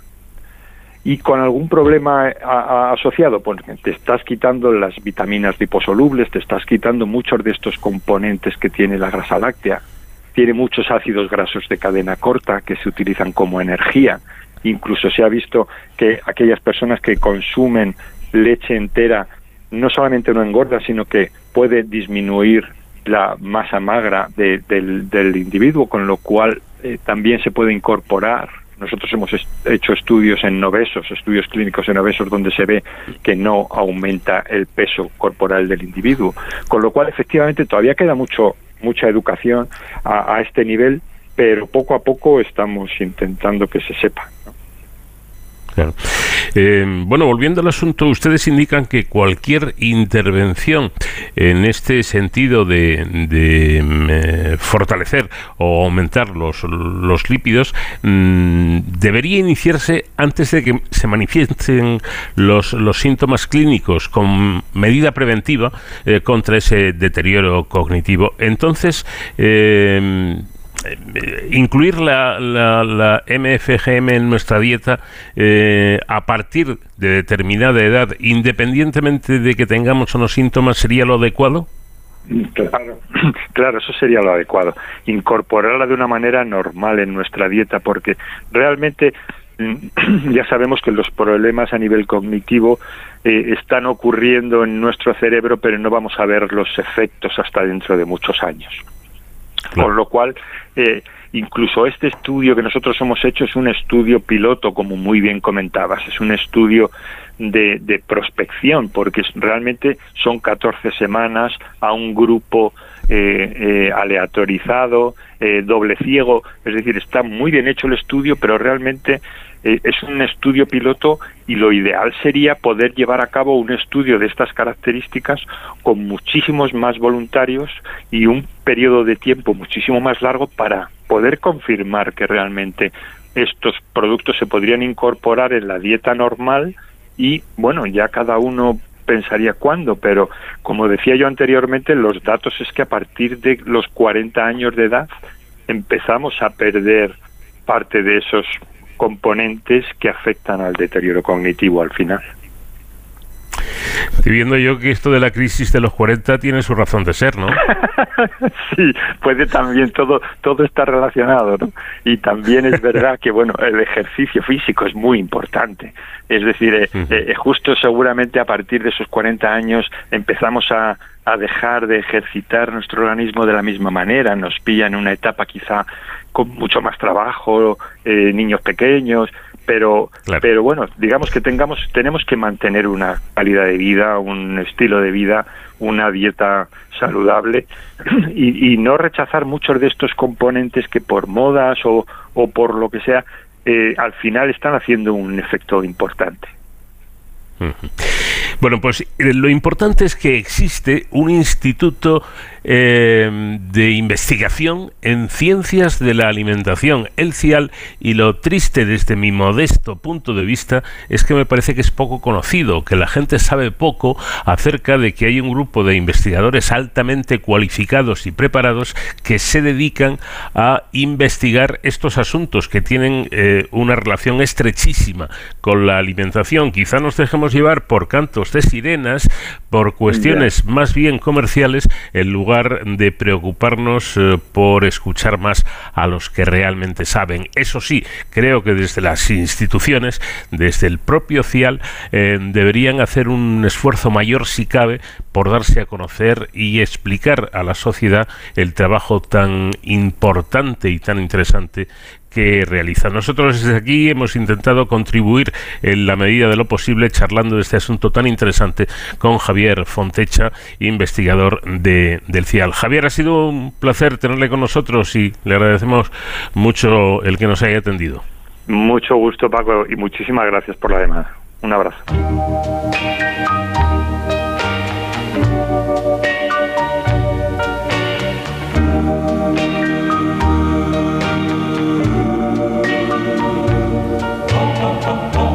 See the pyramids along the Nile.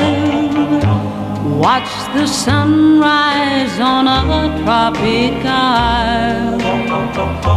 Just remember, darling, all the while you belong to me.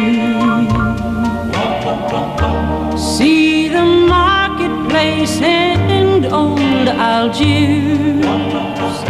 Send me photographs and souvenirs. Just remember when a dream appears, you belong to me. I'll be so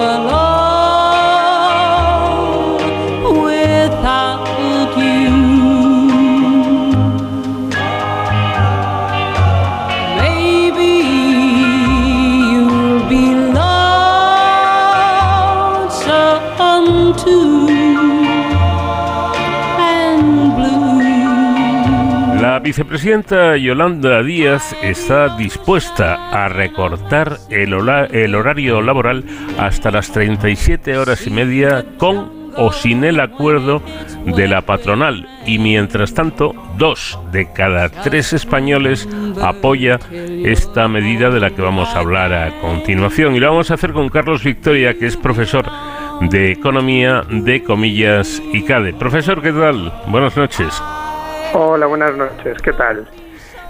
Bueno, la primera pregunta que, que, surge, yo creo que de manera espontánea, ¿no? Es viendo cómo están las cosas, es eh, si este es un buen momento para llevar, para llevar a cabo una medida así. Eh, ¿Es un buen momento para trabajar menos? Si miramos los últimos datos o los datos más recientes eh, del mercado laboral, Lo cierto es que eh, la tendencia y el desempeño del mercado laboral ahora mismo en nuestro país está siendo bueno.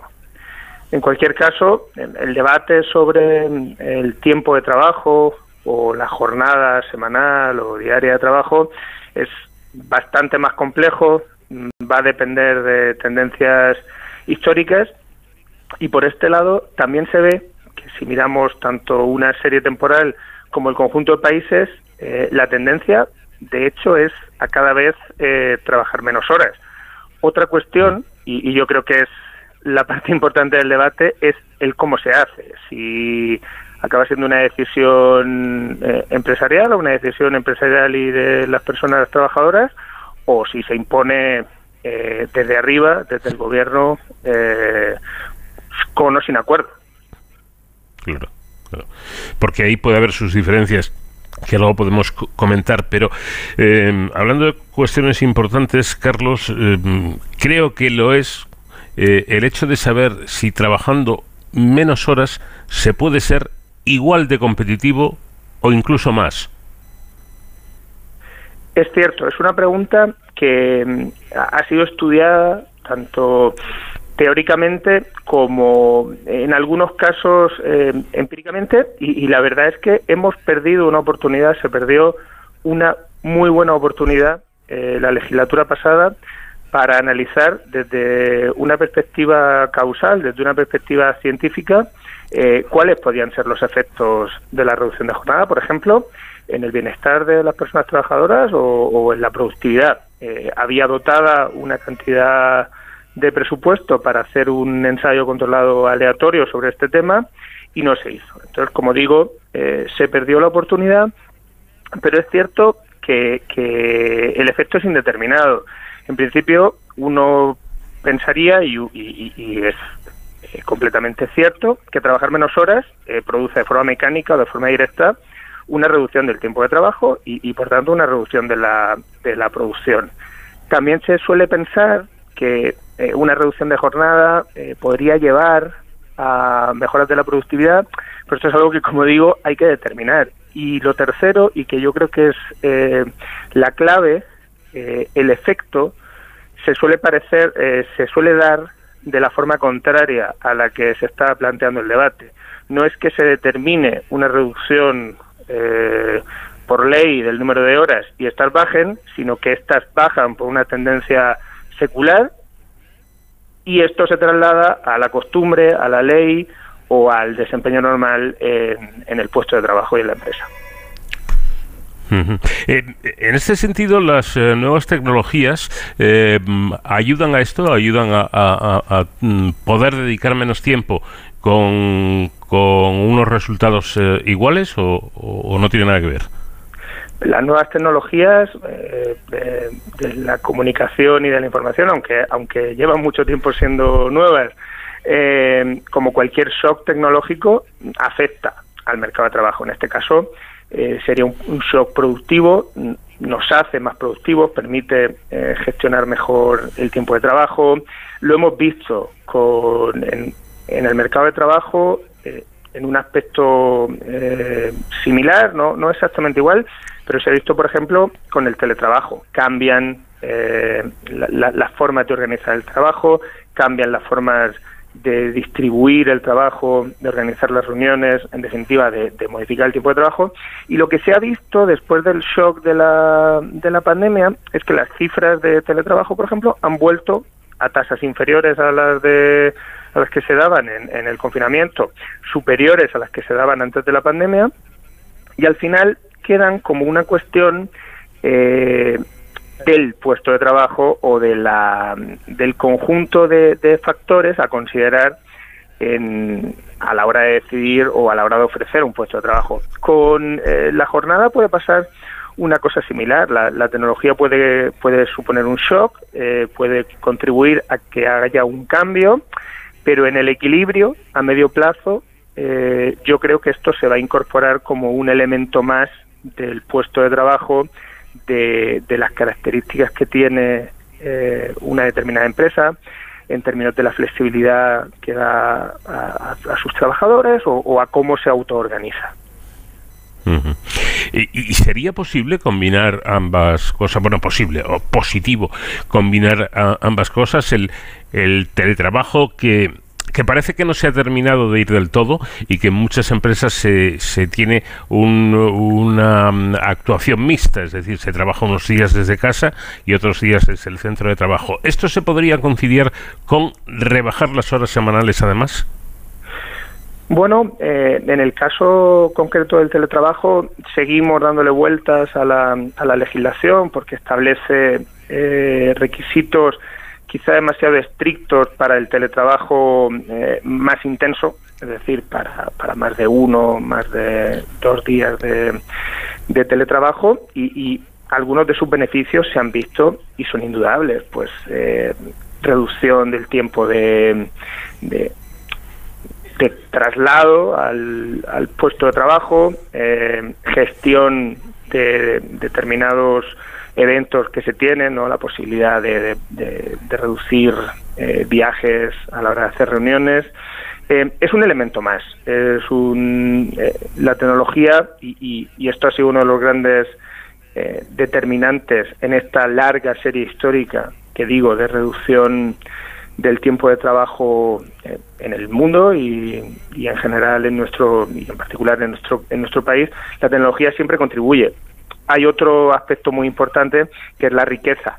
Eh, una de las primeras cosas que se enseñan en economía es el efecto renta y, una persona mm, cuando ve aumentar su renta bien podría decidir eh, trabajar más para poder disponer de más bienes o servicios, pero también podría decidir eh, trabajar menos porque mm, esa renta más alta le permite mm, ya tener un nivel de consumo o, un nivel de gasto que le parece bien.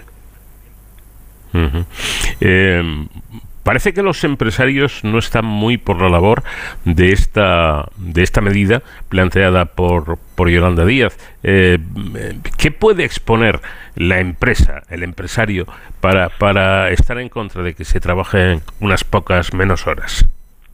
En primer lugar, como ya he comentado antes, este efecto mecánico o este efecto directo de que tener menos horas de fuerza de trabajo a la semana eh, indudablemente afecta a la producción.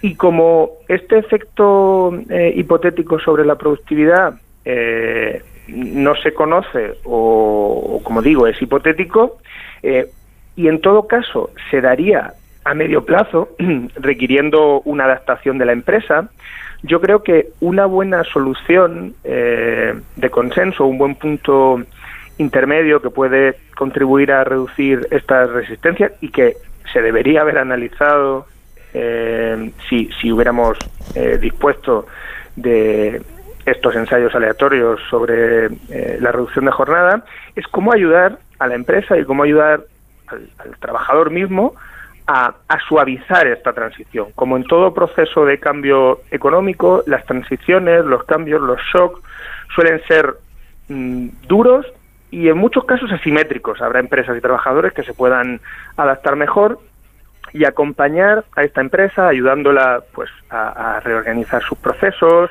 a suavizar eh, el incremento de los costes por hora, eh, puede ser una buena solución o, un buen punto intermedio eh, que permita establecer este tipo de este, este, tipo de esquemas, siempre en el ámbito de la negociación colectiva, claro acaba de mencionar una cuestión que a mí me parece, no sé, quizá desde mi ignorancia, ¿eh? no lo sé, pero me parece de capital importancia. Es decir, eh, esto de eh, establecer leyes generalizadas para todos. es que yo creo que los trabajos son muy diferentes, las empresas son muy diferentes. Es decir, el hecho de trabajar menos horas es posible ¿Es posible en una actividad laboral como la de un sanitario, por ejemplo? Pregunto.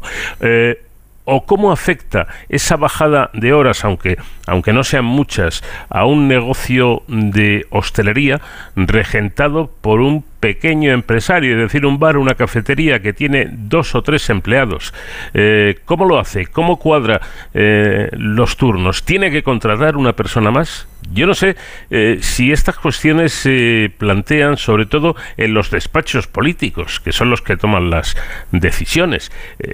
no sé, me gustaría contar con, con, la, con la opinión de, de, nuestro invitado, de Carlos Victoria, como, como, como experto en la materia.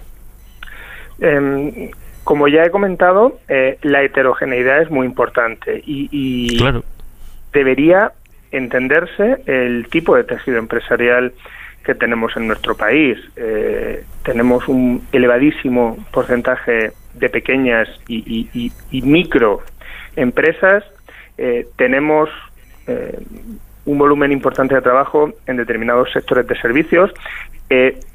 Sí que hay que dejar claro que la creencia de que no se pueden alcanzar ganancias de productividad en los servicios o en eh, determinados servicios a la persona eh, no tiene por qué ser. Eh, sí que se vería el efecto de manera muy importante en aquellos trabajos en los que lo que se requiere es la presencia de una persona, no sé, eh, un guardaespaldas, por ejemplo, o, un clásico ejemplo que se pone en los libros de texto, eh, una obra de teatro. Una obra de teatro es la misma hoy que eh, fue hace 300 años o que dos milenios.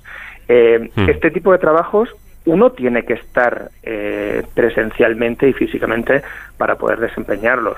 En muchos otros se pueden conseguir ganancias de productividad, incluso en sectores como la hostelería, como la restauración, eh, la tecnología, los cambios en los procesos organizativos eh, pueden permitir eh, la adaptación de, de, bueno de la función empresarial. Sí que es cierto que si uno no puede cubrir todas las horas del día, pues tendrá que contratar eh, a personas adicionales, tendrá que readaptar los turnos y es precisamente en este proceso, en este cambio, en esta adaptación en la que es muy importante tener en cuenta que las transiciones son difíciles y que habrá empresas que puedan adaptarse mucho mejor que otras, por tamaño, por sector, por localización, etcétera. Mm. Entonces, vamos a ver, para que yo me aclare, si yo le pregunto y le solicito una respuesta eh, que sea contundente eh, a la pregunta de si mm, dejar el horario laboral en 37 horas y media es bueno o malo para la economía española, ¿usted podría contestarme?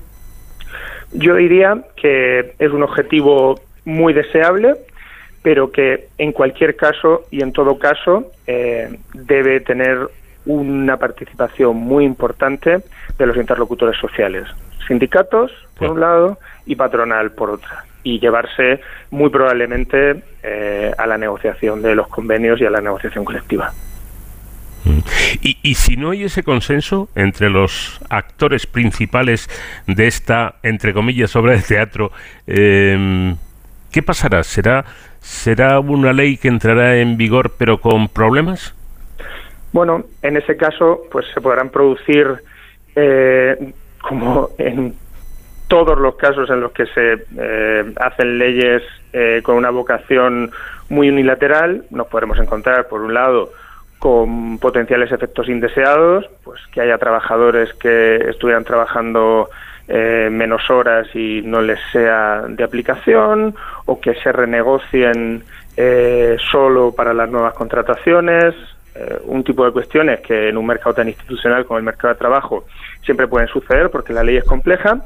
Y en cualquier caso si se lleva a cabo de forma unilateral por parte del gobierno, el gobierno tendrá que asumir que puede haber costes de transición y tiene que estar dispuesto, del mismo modo que está dispuesto a aprobar una ley porque busca un objetivo de política, tiene que estar dispuesto a suavizar y a facilitar la adaptación a la misma. Si no, será muy complicado el poder eh, implementarla y que de los eh, objetivos, todos los objetivos que queremos que dé este cambio. Claro, me parece que ha puesto usted el dedo en la llaga, porque ahí está la cuestión. Es decir, eh, está muy bien, es muy bonito, incluso eh, puede, puede tener un, beneficio electoral el plantear que las personas trabajemos menos horas.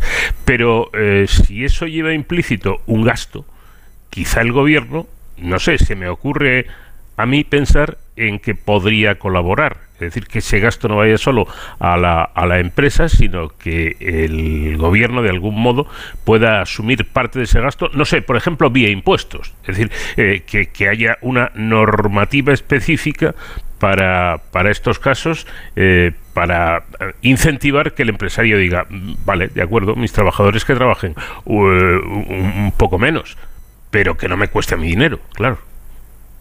Siempre puede haber eh, medidas de incentivo, bien sea eh, por la parte eh, fiscal o bien por la parte eh, del, gasto, ¿no? la parte de, de, transferencias o cualquier otro tipo de, de programas.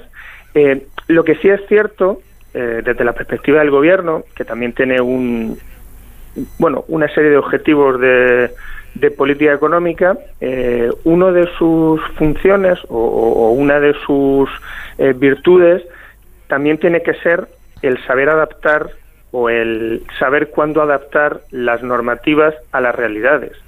Y si es cierto, eh, porque se ve en las estadísticas que el número de horas trabajadas pues, va decreciendo, eh, se podría abrir el debate a eh, modificar la legislación. La legislación debe acompañar a los cambios sociales, pero como digo, esto es algo que debe hacerse, como todos los cambios en mercado, mercado de trabajo, con mucho cuidado, con acompañamiento, con diálogo y de la mejor de las maneras posibles. Es que a mí, eh, simplemente como observador, eh, yo no soy experto en nada, pero simplemente como observador, eh, eso sí, curioso soy un montón. Y por lo tanto, eh, observando, yo estoy absolutamente convencido de que en un futuro, no sé si más o menos próximo, eh, se va a trabajar no unas poquitas horas menos, sino bastante menos. Hoy hemos eh, tratado en el programa el asunto de la inteligencia artificial y eso va a dar un cambio y un giro radical a, lo que hoy en día es el, el panorama laboral. Esto, eh, Carlos, que estamos hablando, esta, esta ley, ¿podría ser un ensayo para lo que nos viene en un futuro? Yo creo que la podríamos enmarcar dentro de todas las múltiples medidas y tendremos que tomar muchas medidas de política económica, muchas medidas eh, legislativas y tendremos que llegar a muchos acuerdos para adaptarnos a una de las grandes transformaciones de nuestro tiempo, que es la eh, transformación digital, que va a traer cosas muy buenas y que va a traer, una vez más, muchos cambios, no todos igualmente distribuidos, y para los que va a hacer falta eh, una adaptación muy importante. Y aquí es donde una vez más eh, corresponde al gobierno la tarea de ayudar a aquellas personas que se vayan a ver más afectadas eh, o afectadas de una manera menos positiva a suavizar eh, la transición y la adaptación a una economía digital que si bien como digo nos va a beneficiar a todos pues habrá algunos segmentos de la población que tengan que llevar una adaptación y aquí es donde entra en gran medida la labor del, del sector público. Porque, vamos a ver, desde un punto de vista puramente técnico, eh, sin tener en cuenta la, la, la, parte social o de conciliación, eh, ¿cómo afectará esta medida eh, a la economía española? En un principio, y desde un punto de vista teórico, ¿cómo va a afectar a nuestra economía? El, ¿La reducción de jornada o la...? La reducción de jornada, sí. Bueno, la, la reducción de jornada. Sí, como ya se ha comentado, pues hay un, una parte eh, desde la perspectiva de la empresa en la que habrá una menor eh, cantidad de horas trabajadas y esto requerirá pues, un ajuste eh, de eficiencia, de costes eh, organizativo y luego desde la parte del trabajador y desde una parte eh, de la sociedad en su conjunto, pues una mayor disposición eh, de tiempo libre, eh, una posibilidad, al menos teórica, mayor de conciliación y una serie de cambios que nos obligarán pues a, readaptar eh, la dinámica como sociedad a, un equilibrio con una menor cantidad de tiempo trabajado. Bueno, pues veremos a ver qué es lo que sucede. Yo, yo estoy de acuerdo con lo que ha dicho nuestro invitado, ¿no? Creo que una, medida de este calado, que tiene desde luego una, una importancia muy grande, eh, debería hacerse el esfuerzo por todas las partes para que sea una ley consensuada tanto eh, por el gobierno como por los sindicatos como por la patronal y que se discuta todo lo que se tenga que discutir, se dialogue todo lo que se tenga que dialogar para lograr que, repito, una medida de este tipo, una ley de tanta importancia, sea consensuada por todos, porque si no, me parece a mí que no empezará con buen pie. Eh, hemos y le he pedido a, nuestro invitado que, que, fuera puramente técnico, hablando de cómo afectaría esta medida a la economía. Pero es innegable, Carlos, y con esto ya eh, terminamos, es innegable, digo, eh, que la medida tendrá una gran importancia positiva para todo lo que es el ámbito social y familiar. Es decir, poder estar más tiempo mm, dedicando, dedicando ese tiempo, valga la redundancia, a nuestra vida personal y, familiar. Eso también es importante. Sí, sí, por supuesto. Eh, los objetivos de, la política económica son, son múltiples y, lo social es indudablemente uno de ellos. Bueno, pues lo dicho, es cuestión de, esperar y de estar atentos a ver cómo termina toda esta historia. Carlos eh, Victoria, profesor de, Economía de, Comillas y CADE, Muchas gracias por habernos atendido y por las explicaciones que nos ha dado sobre, sobre este asunto. Muchas gracias. Muchas gracias a vosotros. Un saludo.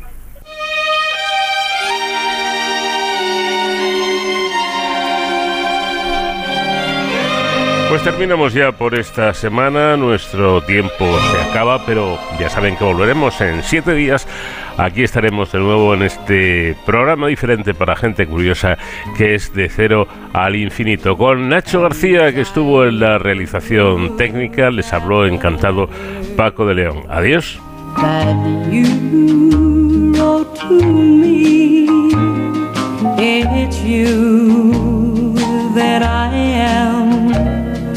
Thinking of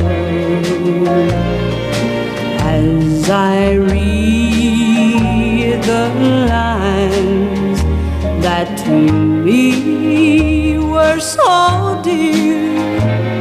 I remember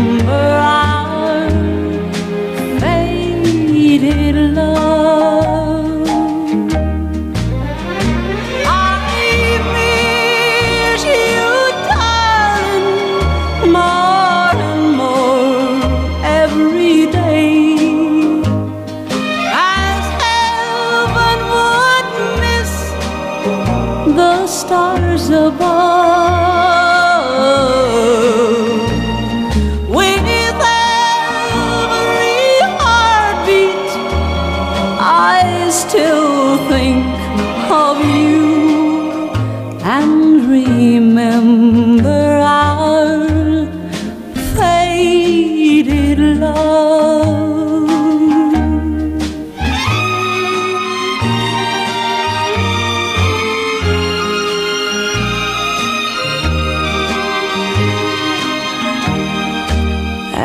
As I think of the past and all the pleasures we had, as I watched the mating of the dove, it was in the springtime that you said goodbye. I remember.